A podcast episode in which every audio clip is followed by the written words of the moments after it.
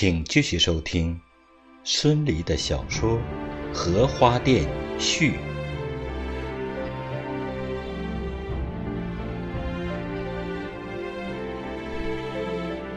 第二天，女人给他打点好一个小小的包裹，里面包了一身新单衣、一条新毛巾、一双新鞋子。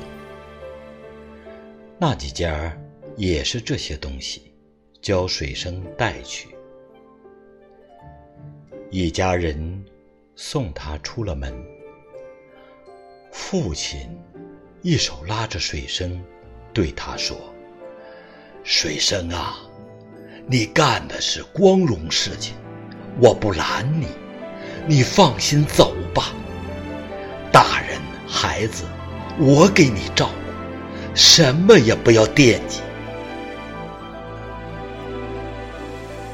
全庄的男女老少也送他出来。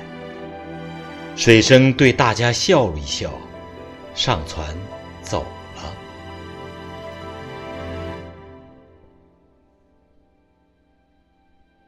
女人们到底有些藕断丝连。过了两天，四个青年妇女。挤在水生家里来，大家商量。听说他们还在这里没走，我不拖尾巴，可是放下了一件衣裳啊。我有句话要紧的话，得和他说说呀。水生的女人说：“听他们说，鬼子要在桶口安据点。”那里就碰得那么巧，我们快去快回来。我本来也不想去，可是俺婆婆非叫我再去看看她，有什么看头啊？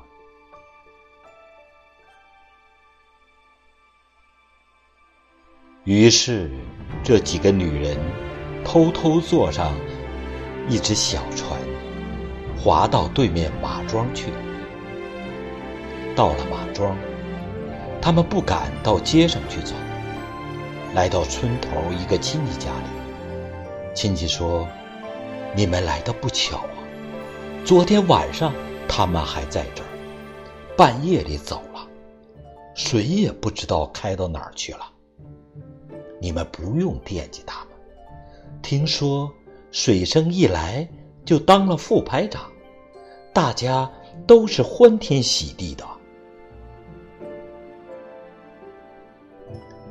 几个女人羞红着脸告辞出来，摇开靠在岸边上的小船。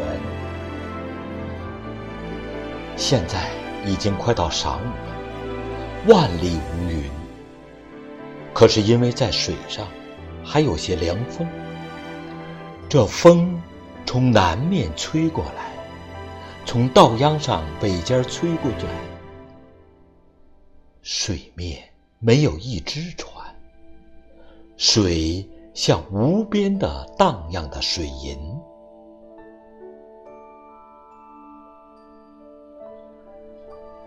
这几个女人有点失望，也有些伤心，个人在心里骂着自己的狠心贼。可是，年轻人永远朝着愉快的事情想。女人们尤其容易忘记那些不痛快。不久，他们就又说笑起来了。你看，说走就走了，可慌呢，比什么也慌，比过新年娶新娘也没见过他这么慌过。哼，拴马桩也不办事儿，不行了。脱缰了，哼！一到军队里，他一准儿忘了家里的人。那是真的。我们家里住过一些年轻的队伍，一到晚上，仰着脖子出来唱，进去唱。我们一辈子也没那么乐。等他们闲下来没有事儿了，我就傻想，该低下头了吧？你猜人家干什么？用白粉子在我家影壁上画上许多圆圈圈，一个个蹲在院子里，拖着枪瞄那个，又唱起来了。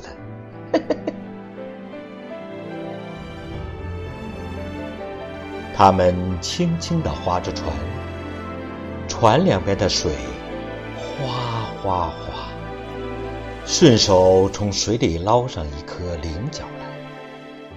菱角还很嫩很小，乳白色，顺手又丢到水里去。那颗菱角就又安安稳稳浮在水面上生长去了。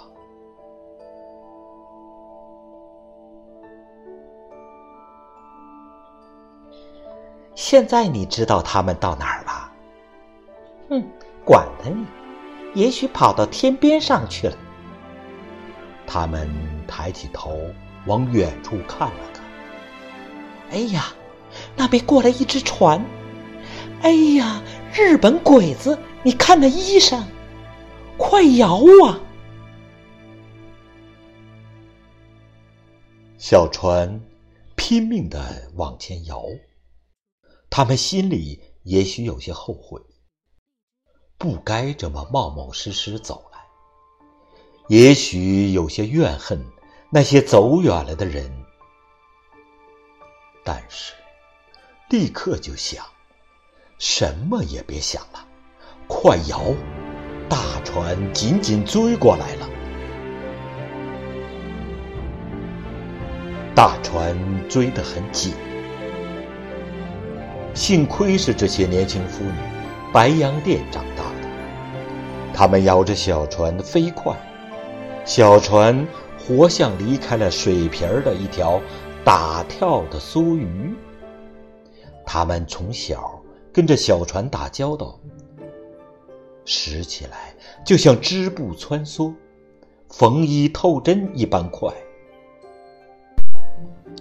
假如敌人追上了，就跳到水里去死吧！后面大船来得飞快，那明明白白是鬼子。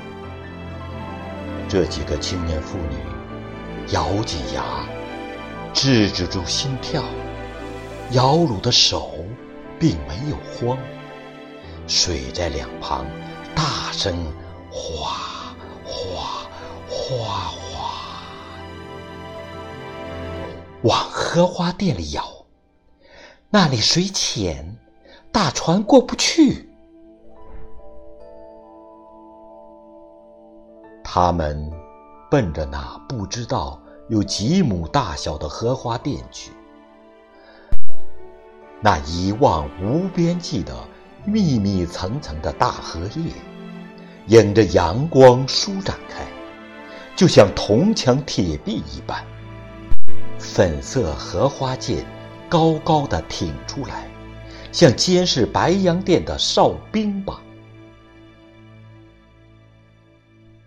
他们向荷花店里摇，最后努力的一摇，小船穿进了荷花店。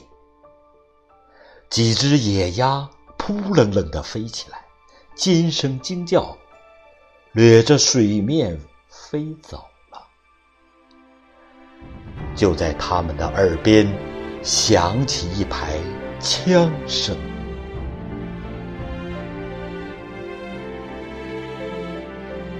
请继续收听孙俪的小说《荷花淀》第三集。